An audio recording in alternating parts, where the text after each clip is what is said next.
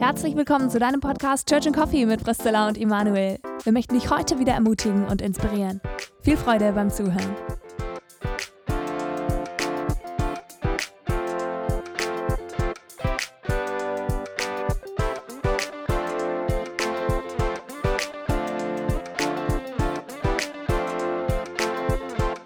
Herzlich willkommen heute Morgen wieder bei uns hier. Im Büro hocken wir, Zilla mir schräg gegenüber, die Hände aufgestützt. Aber ein Kaffee in der Hand. Immerhin. Richtig. Am Start, Wow. wir beide hier. Das ist super, auch wenn ich immer noch nicht so zufrieden bin mit den Kaffeebohnen, die wir hier im Büro verwenden. Ja, Aber es ist, es ist ein Aufwärtstrend auf jeden Fall, dass du wieder Kaffee trinkst hier am Morgen. Das ist schon mal gut. Und Zilla, wir haben heute ein Thema mitgebracht oder miteinander ausgemacht, was wir schwätzen wollten, was uns mega auf dem Herzen liegt. Das Thema, wir nennen es mal lebendiges Bibellesen. Und jetzt wird, oder werde ich mir innerlich so vorstellen, würde ich mir vorstellen, dass der eine oder andere sagt, so, "Mm, ja, okay, alles klar. Ja, ja, kenne ich ja, sollte man, äh, sollte ich mal machen oder so. Du hast gesagt, du freust dich voll auf dieses Thema, gerade hast du in die Hände geklatscht dabei. Warum denn?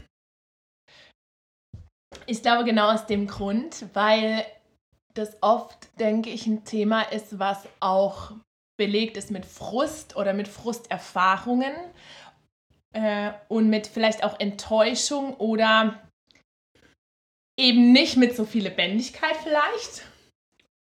Und äh, ich kenne das selber sehr, sehr gut aus meinem Leben und gleichzeitig kenne ich aber auch Erfahrungen, die genau das Gegenteil sind, nämlich voller Lebendigkeit und auch Emotionen und neuen äh, oder Begegnungen mit, mit Gott und erfahr also richtig positiven Erfahrungen und Glücksmomenten. Und, äh, und deswegen ist mir so wichtig, über dieses Thema auch zu reden. Vor allem, weil ich heute Morgen noch in der Vor äh, so als Vorbereitung Psalm 119 durchgelesen habe. Und da habe ich so gedacht, alter Schlappen, was der, der Psalmschreiber schreibt über das Wort Gottes, das macht mir richtig Lust auf Bibellesen, weil ich denke so, wow, das will ich auch erfahren, was der erfahren hat. Oder wie er über das Wort Gottes redet, das ist wie so ein einziger Liebesbrief über das Wort Gottes. Okay, du, bist, du gehst jetzt schon voll so enthusiastisch an das Thema ran. Surprise! Macht ja normalerweise nie. Ja, genau. Also der Punkt ist für mich eher, du hast gesagt, das ist für manche auch eine Frusterfahrung, den würde ich mal gerne kurz nachspüren, bevor wir dann äh, in die- in die Begeisterungsstürme wechseln. Ich habe heute Morgen ein Interview gelesen mit einem äh, Professor für Theologie, der gesagt hat, dass die, dass die fromme Szene, er sagt, dass die Evangelikalen, das ist so ein Sammelbegriff eben für die Intensiv-Evangelischen, wie es mal die Angela Merkel ausgedrückt hat, ähm, dass, dass die irgendwie sich das erfunden haben, dass das Bibellesen irgendwie eine Antwort auf alles ist und dass man jede, jede Situation im Leben irgendwie beantworten könnte mit Bibellesen. Und das ist, das, ist, das ist eine ganz moderne Erscheinung, sagt er, und die ist eigentlich total falsch. Und jetzt habe ich mir gedacht, wenn, warum sollte denn Bibellesen mit Frust verbunden sein, wenn ich mir einfach vorstelle, ich habe jetzt da vor mir mal ein Bücherregal, da sind so, ich überblicke mal kurz, vielleicht 300 Bücher stehen da drin, äh, sichtbar, die anderen sind versteckt. Und wenn da, da stehen jetzt ein paar Bibeln und wenn ich mal Lust habe und mir danach ist, nehme ich eine raus und blätter ein bisschen drin. Warum sollte das frustig sein? Ich glaube, das wäre nicht frustig, aber frustig wird es ja dann, wenn ich eigentlich den Anspruch habe, eben an die Bibel, dass es in jede Lebenslage hineinsprechen kann oder auch, wo, wo ich die Erwartung habe und es dann aber nicht passiert. Dann hat er, hat er recht, den ich heute Morgen gelesen habe, wo gesagt hat, das ist unser Problem von den Superfrommen, dass sie sozusagen was reinlesen in die Bibel, was gar nicht da ist. Also, dass die Bibel wirklich immer helfen könnte, äh, wirklich immer Antworten bieten könnte. Und das ist vielleicht doch gar nicht der Fall. Müssen wir den Anspruch runterschrauben an die Bibel. Dann würde ich sagen, werden wir nicht mehr an dem Anspruch, den die Bibel an sich selber stellt. Also die Bibel stellt ganz klar den Anspruch an sich selber, dass sie also die, die Grundlage ist von, von, von, von allem. Also der, klar, der, das sehen wir zum einen in äh, dem Vers in 2. Timotheus 3, Vers 16, wo steht eben, dass, ähm, ja, jetzt habe ich den Vers vergessen. Ah, der Schrift ist Danke. von Gott, Gott eingegeben. gegeben. Ja, Theopneustis, Gott gehaucht und nützlich zur Lehre, zur Rechtweisung, zur Besserung im Glauben, ja. Ja, und äh, also was ich eben äh, total spannend finde, auch wie Jesus selber das Wort Gottes gebraucht oder wie er über das Wort Gottes redet, dass er eben, das hatte ich eben schon mal gesagt, ne, dass er in, in, in dem Versuchungsmoment, wo, wo der Teufel ihn versucht, hätte er easy sagen können, ich bin Gott, ich rede einfach, aber er stützt sich auf die Schrift und ich glaube nicht, weil er es gebraucht hat, sondern weil äh, er uns auch ein Stück weit ein Vorbild gibt. Hey, egal in welcher Lebenslage du bist, vor allem auch in, in herausfordernden Situationen oder so, die, die Bibel ist immer, hat, also die Bibel ist Autorität und, und die Bibel ist Wort Gottes und kann in jede La Lebenslage hineinsprechen. Und auch in anderen Stellen, wo, wo Jesus über das Wort Gottes spricht, ähm, sehen wir, dass, dass, dass Jesus sagt, hey, die ganze Bibel ist Wort Gottes und die ganze Bibel hat eine absolute Autorität für dein Leben. Das heißt, wir können, wir können an der Stelle mal festhalten, warum für uns Intensivgläubige sozusagen die Bibel so einen hohen Stellenwert hat, ist, weil die Autoren der Bibel diesen Selbstanspruch erheben. Sie Ah, sagen, ja, das ist, das ist der Zweck der Bibel und weil wir es bei Gott selber sehen in Menschengestalt, Jesus, Ja. dass er das so macht, Ja. dass er in der Bibel lebt innerlich und in Lebenslagen, denen er begegnet, mit Schriftworten begegnet. Ja. Super, warum ist es dann frustig? Das ist eine gute Frage. Warum ist es frustig, in der Bibel zu lesen? Ich würde, also was mir als allererstes kommt, ist, ich glaube, dass es, dass unser Glaube äh, ja auf dieser Welt immer Stückwerk ist, wieder, wie Paulus das sagt in einem seiner Briefe. Das heißt, mh, ich bin nie, also in, in, in dieser Welt bin ich zwar schon geheiligt, ne, dieses ich bin schon alles, aber erst irgendwie dann doch erst in der Vollendung. Also ich bin geheiligt, ich bin Kind Gottes, ich habe eine Beziehung zu Gott und gleichzeitig bin ich trotzdem, also sündige ich trotzdem noch und bin trotzdem lauf vor Gott weg und, und gehe nicht dem hinterher, was Gott für mich eigentlich hat. Und ich glaube, dass dadurch auch das Bibellesen oft ein Kampf ist. Und ähm, das Zweite ist, dass es eben auch total angefochten ist, würde ich sagen. Also ich, ich, ich habe das Gefühl, es ist gef nicht so angefochten wie, keine Ahnung, Gebet, Gebet und Bibellesen. Äh, vor allem eben, weil ja, also finde ich auch logisch, weil nämlich der, der Feind ja der Vater der Lüge ist, ne? beschreibt ihn so die Bibel. Und äh, der Vater der Lüge tut ja alles dafür, dass dass äh, Menschen nicht in die Wahrheit hineinkommen oder ähm, auch selbst wenn, wenn Menschen Kinder Gottes werden und eben er eigentlich keinen Anspruch mehr darauf hat, auf, auf sie, versucht er alles irgendwie uns zu, äh, zu verwirren oder von der Wahrheit wegzulenken. Und die Wahrheit ist eben im Wort Gottes drin. Und deswegen äh, äh, macht es auch Sinn, dass da auch eine gewisse Anfechtung drauf liegt Ja. auf dem Bibellesen. Du spielst auf das hohe priesterliche Gebet von Jesus an, Johannes 17, wo er im Vers 17 sagt oder betet für seine Jünger, Heilige sie in der Wahrheit, dein Wort ist die Wahrheit.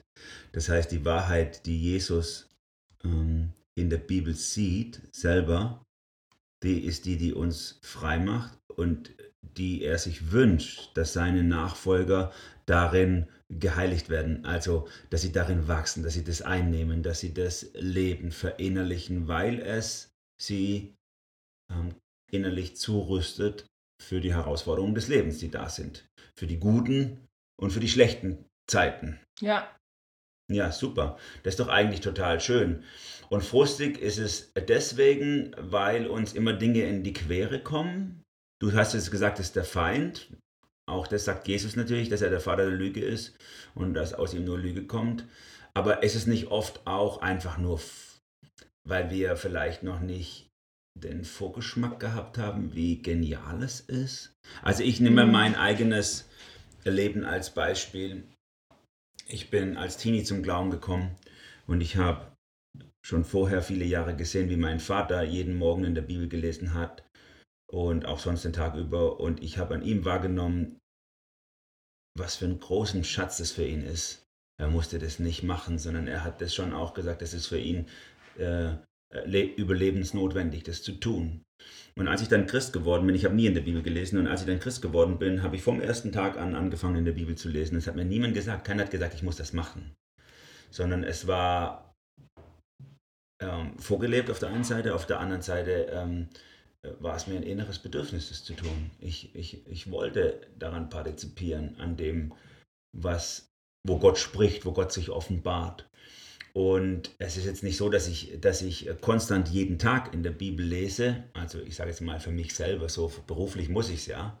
Aber so für mich selber konstant jeden Tag, aber schon meistens. Und es ist einfach super.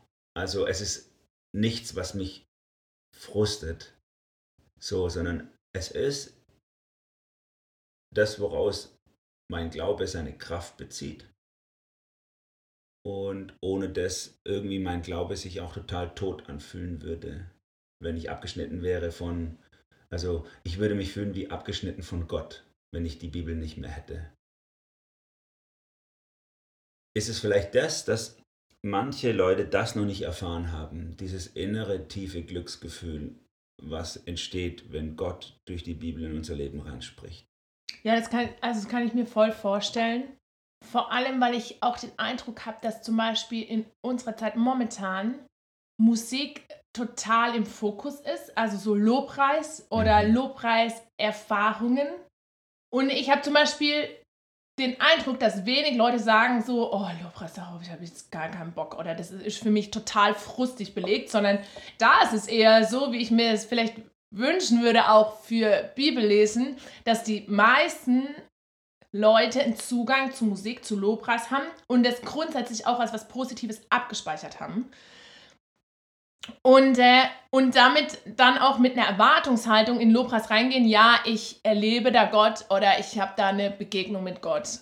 Und äh, warum auch immer, also erlebe ich das in, in meinem Umfeld oder bei mir selber manchmal auch, dass Bibellesen nicht so positiv abgespeichert ist. Warum auch immer, ich weiß es nicht, an was es liegt, aber dass es manchmal eben auch abgespeichert ist unter so einem Leistungsdruck.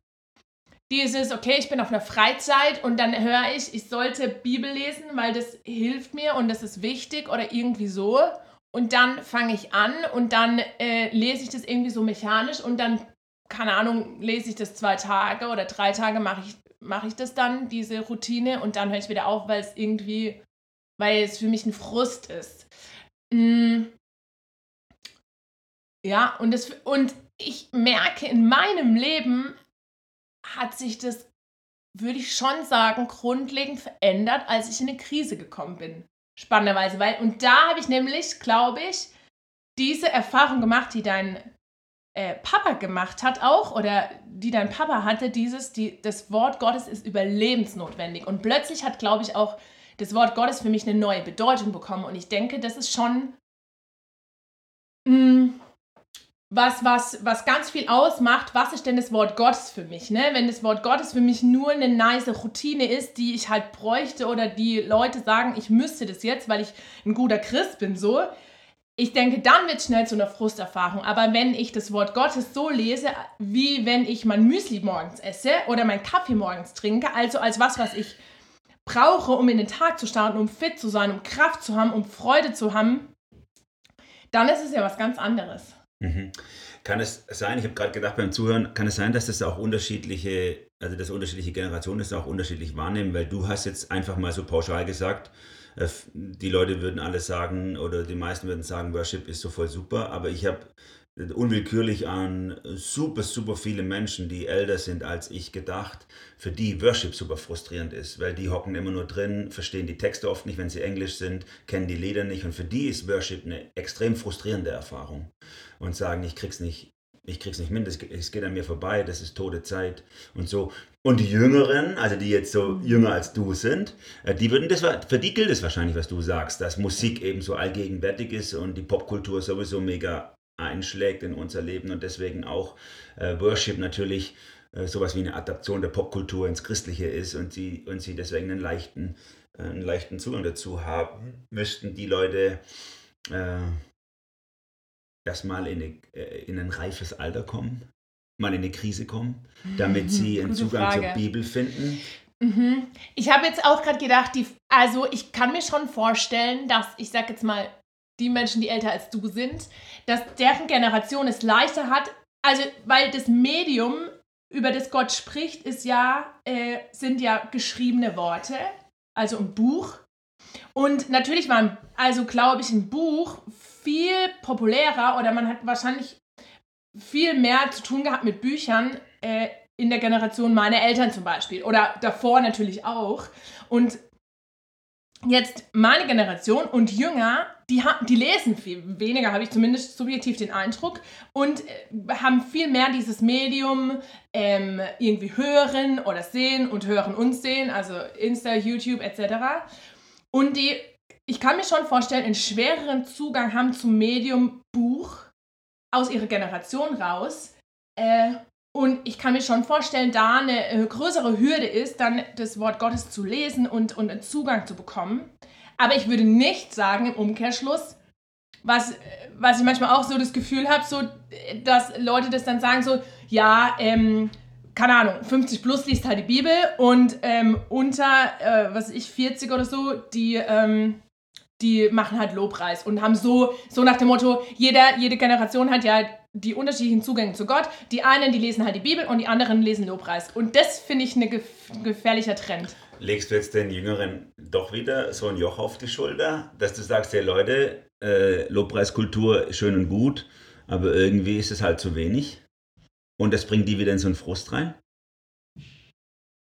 Mm, ja, das würde ich schon sagen, aber die Frage ist, ob es dich in Frust reinbringen muss oder ob du sagst, hey, Lobpreis schön und gut, aber äh, es gibt also es gibt einen Zugang zur Bibel oder du kannst einen Zugang zur Bibel bekommen, wo plötzlich du merkst, krass, die Bibel ist, also wie es im Psalm 119 steht, das finde ich total krass, süßer als Honig in meinem Mund oder die Leuchte meines Fußes, damit ich, damit ich klar sehen kann, so, ne? Das ist ja, weil das Ding ist ja, äh, dass ja oft das Problem ist, also jetzt in meiner Generation und Jünger, Lobpreis ist geil und Bibellesen ist langweilig und verstaubt. Liegt Aber es ist ja nicht so. Ja, das würde ich unterschreiben. Liegt es vielleicht, habe ich mir überlegt, auch an den Zugängen, die wir zur Bibel haben? Also ich würde jetzt mal die These aufstellen, dass durch die Aufklärung ähm, es vielleicht so reingekommen ist in unser Denken, dass sich also diese geschichtliche Epoche Aufklärung, dass sich ähm, alles dem Verstand unterordnen muss und der Verstand sozusagen der Richter äh, über alles ist, auch über, äh, über Glauben, auch über Bibel. Und deswegen ich auch mit so einer Verstandesbrille an die Bibel rangehe und immer alles äh, vers versuche zu verstehen, zu kapieren, zu begreifen. Und vielleicht die Bibel selber eher aus ihrem hebräischen Kontext mm, heraus begriffen spannend. werden muss, wo es vielleicht nicht in erster Linie um kapieren, verstehen, begreifen geht, sondern um erkennen, ich nehme jetzt mal diesen Begriff erkennen, also mm. in der Tiefe eins werden damit. Deswegen, das ist mir mal so aufgefallen bei Juden, wie die ja äh, Bibel lesen, die lesen die ja mit so einer, mit so einer Körperhaltung, also mit dieser Bewegung, die, die also mhm. strenggläubige Juden, die, die beugen sich immer vor und zurück und wenn du in so eine in so eine Judenschule reingehst, wie es so, wie das ja sprichwörtlich geworden ist bei uns, geht es hier zu wie in der Judenschule, sagt man im Deutschen, weil die halt alle laut lesen, immer den Körper vor und mhm. zurück. Also die versuchen das Wort Gottes, ich, nehm, ich sag mal so, zu essen, aufzunehmen, in sich reinzusaugen und nicht einfach nur zu begreifen, kapieren und zu verstehen. Ja. Ja, äh, das frage ich mich tatsächlich auch. Oder ich habe jetzt auch gerade gedacht, ich glaube, das war auch oft mein Frusterlebnis, oder ist es manchmal auch noch dieses, dass man so eine bestimmte Art hat oder so eine bestimmte Art vielleicht auch vorgelebt bekommt, mm, so ist es richtig, Bibel zu lesen. Ne? Und dann ist es so dieses klassische, was ich auch oft gehört habe, irgendwie in Teenie-Freizeiten oder wo auch immer, so, okay, du hast jetzt irgendwie so ein Markiersystem und dann musst du an die Bibel rangehen wie an so eine Gedichtsinterpretation. Und für manche ist es total geil, aber ich würde sagen, es gibt viel mehr, Wege zur Bibel hin und nur weil der eine, wo, wo ich die, dann die Krise kriege, irgendwie so nichts für mich ist, heißt es nicht, dass, die, dass ich die Bibel in den Schrank stelle, sondern die Frage ist, hey, wie kann ich Bibel lesen, äh, dass ich selber vielleicht äh, einen besseren Zugang kriege und eben nicht das Gefühl habe, ich, ich mache jetzt äh, eine Gedichtsinterpretation. Okay, und ich wie- glaube auch, Wie machst du es? Ich, ich hack Genau. mal ein. Wie Ja. machst du es persönlich? Mm. Wie mache ich es persönlich? Also, was. Mm, äh, Okay, ich habe zwei Gedanken im Kopf. Also, die, das erste ist, dass ich immer wieder bete, wenn ich merke, ich komme in so ein in so ein Fahrwasser rein von, ich lese die Bibel nur noch mecha mechanisch, ich lese die einfach jeden Tag, aber es sagt mir nichts mehr und es wird frustig. Dann fange ich an zu beten und sage, Jesus, schenk mir wieder Liebe zu deinem Wort. So, das finde ich total wichtig, dass es eben nicht so ein, so ein Leistungsding ist. Ich muss jetzt was, ich muss jetzt die, die Bibel wieder lieben von mir aus. Vor allem, weil ja auch äh, in der Bibel steht, dass der Heilige Geist uns die Bibel offenbart. Das heißt, und das finde ich total wichtig, das heißt, ich von mir aus, ich kann noch so lange die Bibel lesen und es kommt mir total langweilig und nichtssagend vor. Und der Heilige Geist ist aber derjenige, der mir die Bibel aufschlüsselt. Und das ist ja das vielleicht auch frustrierende und gleichzeitig geniale, dass ich abhängig bin vom Heiligen Geist und eben nicht abhängig von mir, dass ich jetzt die große Erleuchtung habe. So, ne? Das ist das Erste, dass ich dafür bete, Jesus, schenk mir eine Liebe und eine Sehnsucht zum Bibellesen. Und das Zweite ist, was mir hilft, dass, wenn mir Sachen begegnen in meinem Leben, vor allem Herausforderungen, dann bete ich oft, Jesus, zeig mir oder verknüpft diese Erfahrung mit der Bibel. Weil dadurch kommt dann die Bibel mir näher. So, ne? Und dann ist es, sind es ganz oft Personen. Also, wenn jetzt jemand dann sagt, so scheiße, ich weiß gar nicht so viele Bibelverse, ich auch nicht. ganz oft verknüpft dann Gott meine Situation mit einer Person. Zum Beispiel mit der Person Abraham. Wenn ich irgendwie, wenn ich zum, also ich habe zum Beispiel Verheißungen in meinem Leben, wo ich den Eindruck habe, Gott hat mir eine Sa Sache verheißen und die sehe ich noch nicht. Und manchmal sprechen die Lebensumstände einfach knallhart dagegen. Und, und dann hat Gott schon so oft das mit dem Abraham verknüpft, weil er die gleiche Situation hatte. Und dann lese ich die Abraham-Geschichte und plötzlich macht, plötzlich kommt in mein Leben rein und mein Leben verknüpft sich mit der Bibel und plötzlich kommt die Bibel so viel näher in mein Leben und es ist nicht nur eine Geschichte, die ich einfach lese und die überhaupt nichts mit mir zu tun hat, sondern kommt mir total nah. Ähm, so zum Beispiel. Oder ich weiß noch, ähm, eine Nacht mal, wo ich, wo ich Panik und Angst hatte oder so. Äh, und, und Panik und Angst oft für mich was ganz Düsteres ist und was Dunkles, was in mein Leben kommt. Also sowas auch, keine Ahnung, melancholisch-depressives auch. Und dann ich am nächsten Tag äh, Johannes 1 gelesen hat und plötzlich wurde mir, wurde mir das so nah, wo, wo in Johannes 1 steht eben, dass das Licht, dass Jesus in die Welt gekommen ist und die Dunkelheit das Licht nicht halten konnte oder das, die, das Licht die Dunkelheit einfach verdrängt hat. Und plötzlich kommt das rein in mein Leben und ich merke so krass, in meinem Leben ist Dunkelheit, aber das Licht Jesus ist stärker als die Dunkelheit. So. Ja, mega cool. Mega cool. Für mich ist es, für mich ist es auch entscheidend, mit welcher inneren Haltung ich ins Bibellesen rangehe. Und Ich benutze eigentlich diesen Begriff Bibellesen nicht so gerne, weil er so technisch ist. Hm. Eigentlich würde ich lieber sagen, wie ich ans Wort Gottes rangehe. Weil das Wort Gottes, das zeigt eigentlich, wer der Autor ist, der Bibel, der, der, der dahinter steht und was der damit ausdrückt. Er will nämlich sein Wort, seine Offenbarung in mein Leben reinsprechen. Und mir ist es mal so wichtig geworden, was äh, Klaus Berger, äh, Theologieprofessor in, in Heidelberg, am Anfang seiner Karriere oder lange Zeit, viele Jahrzehnte, sehr liberaler Professor, später dann sehr äh, fromm geworden zum Ende hin. Und er hat das mal gesagt, sein großer Fehler, und das sieht er auch in der liberalen Theologie, der große Fehler ist, dass man eben nur mit, mit dem Verstand an die Bibel rangeht und dann versucht, die Bibel zu sezieren in Einzelteile und, und, und dann kommt man in Schwierigkeiten. Und er sagt, wie er dann angefangen hat, im Alter die Bibel zu lesen, ist quasi sich drunter zu stellen. Er stellt sich vor, äh, hier, hier ist die Bibel oben, ich bin unten und hier spricht Gott in mein Leben rein. Und dass er dann bewusst sich öffnet und sagt, äh, Gott, sprich du auch in mein Leben rein jetzt. Lebendige Worte, Worte der Offenbarung, Worte der Wahrheit. Und so lese ich auch die Bibel, dass ich sage, Gott, sprich du was in mein Leben rein, verändere was in mir.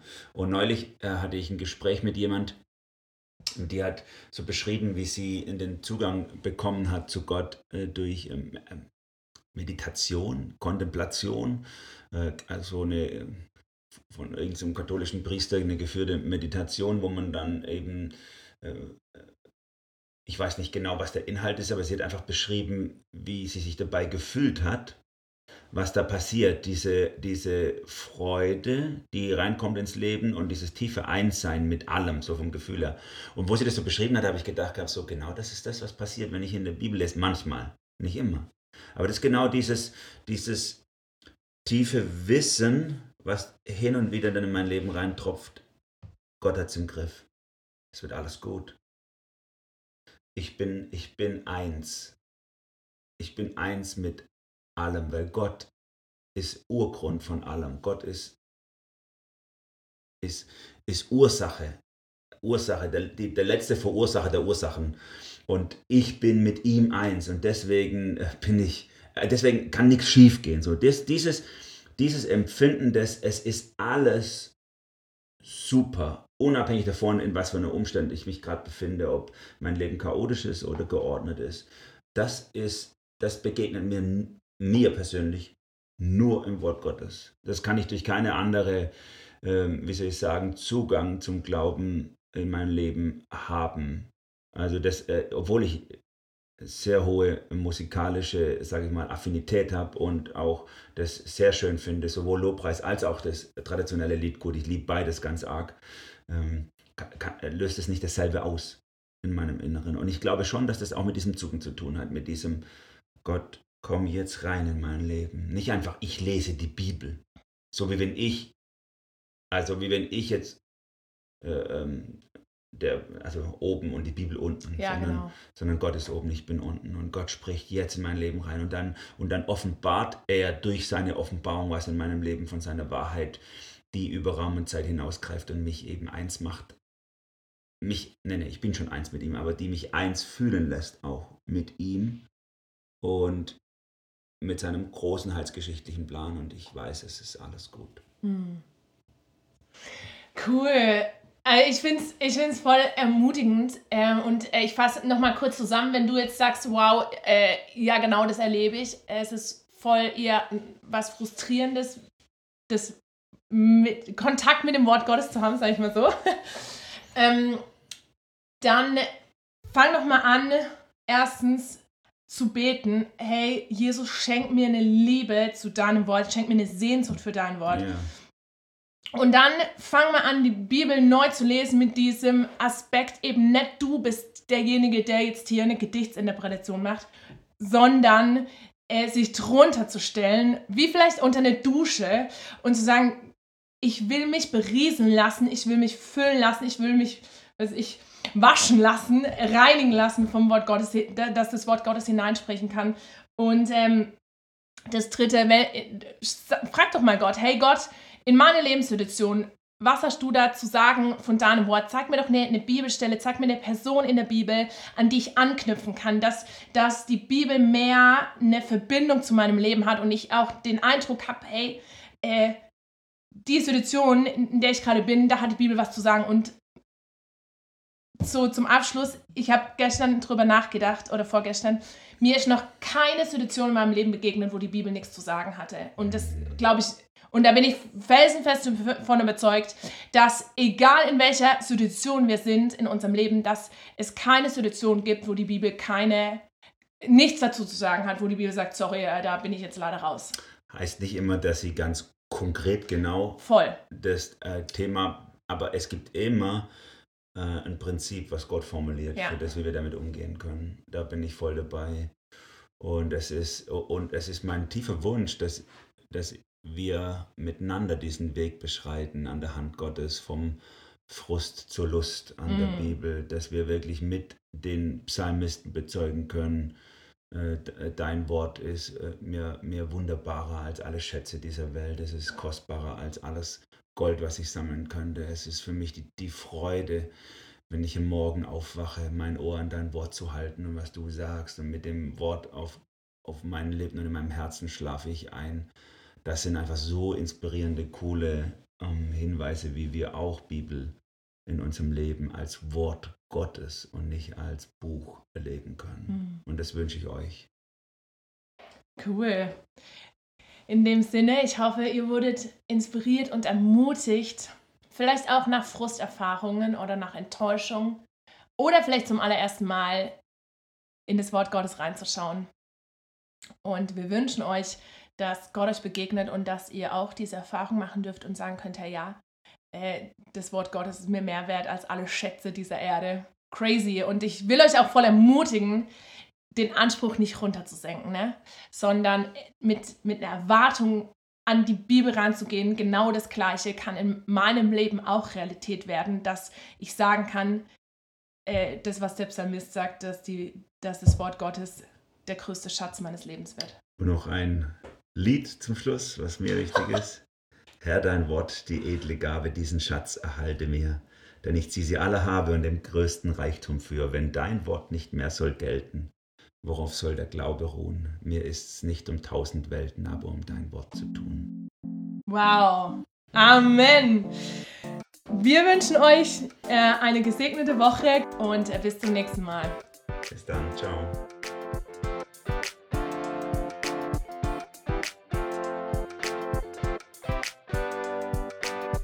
Hey, schön, dass du heute dabei warst. Wenn du unseren Podcast unterstützen möchtest, darfst du gerne auf den Link in unserer Beschreibung klicken und unsere Arbeit finanziell unterstützen. Danke dafür. Wir hoffen, wir konnten dich heute ermutigen und inspirieren.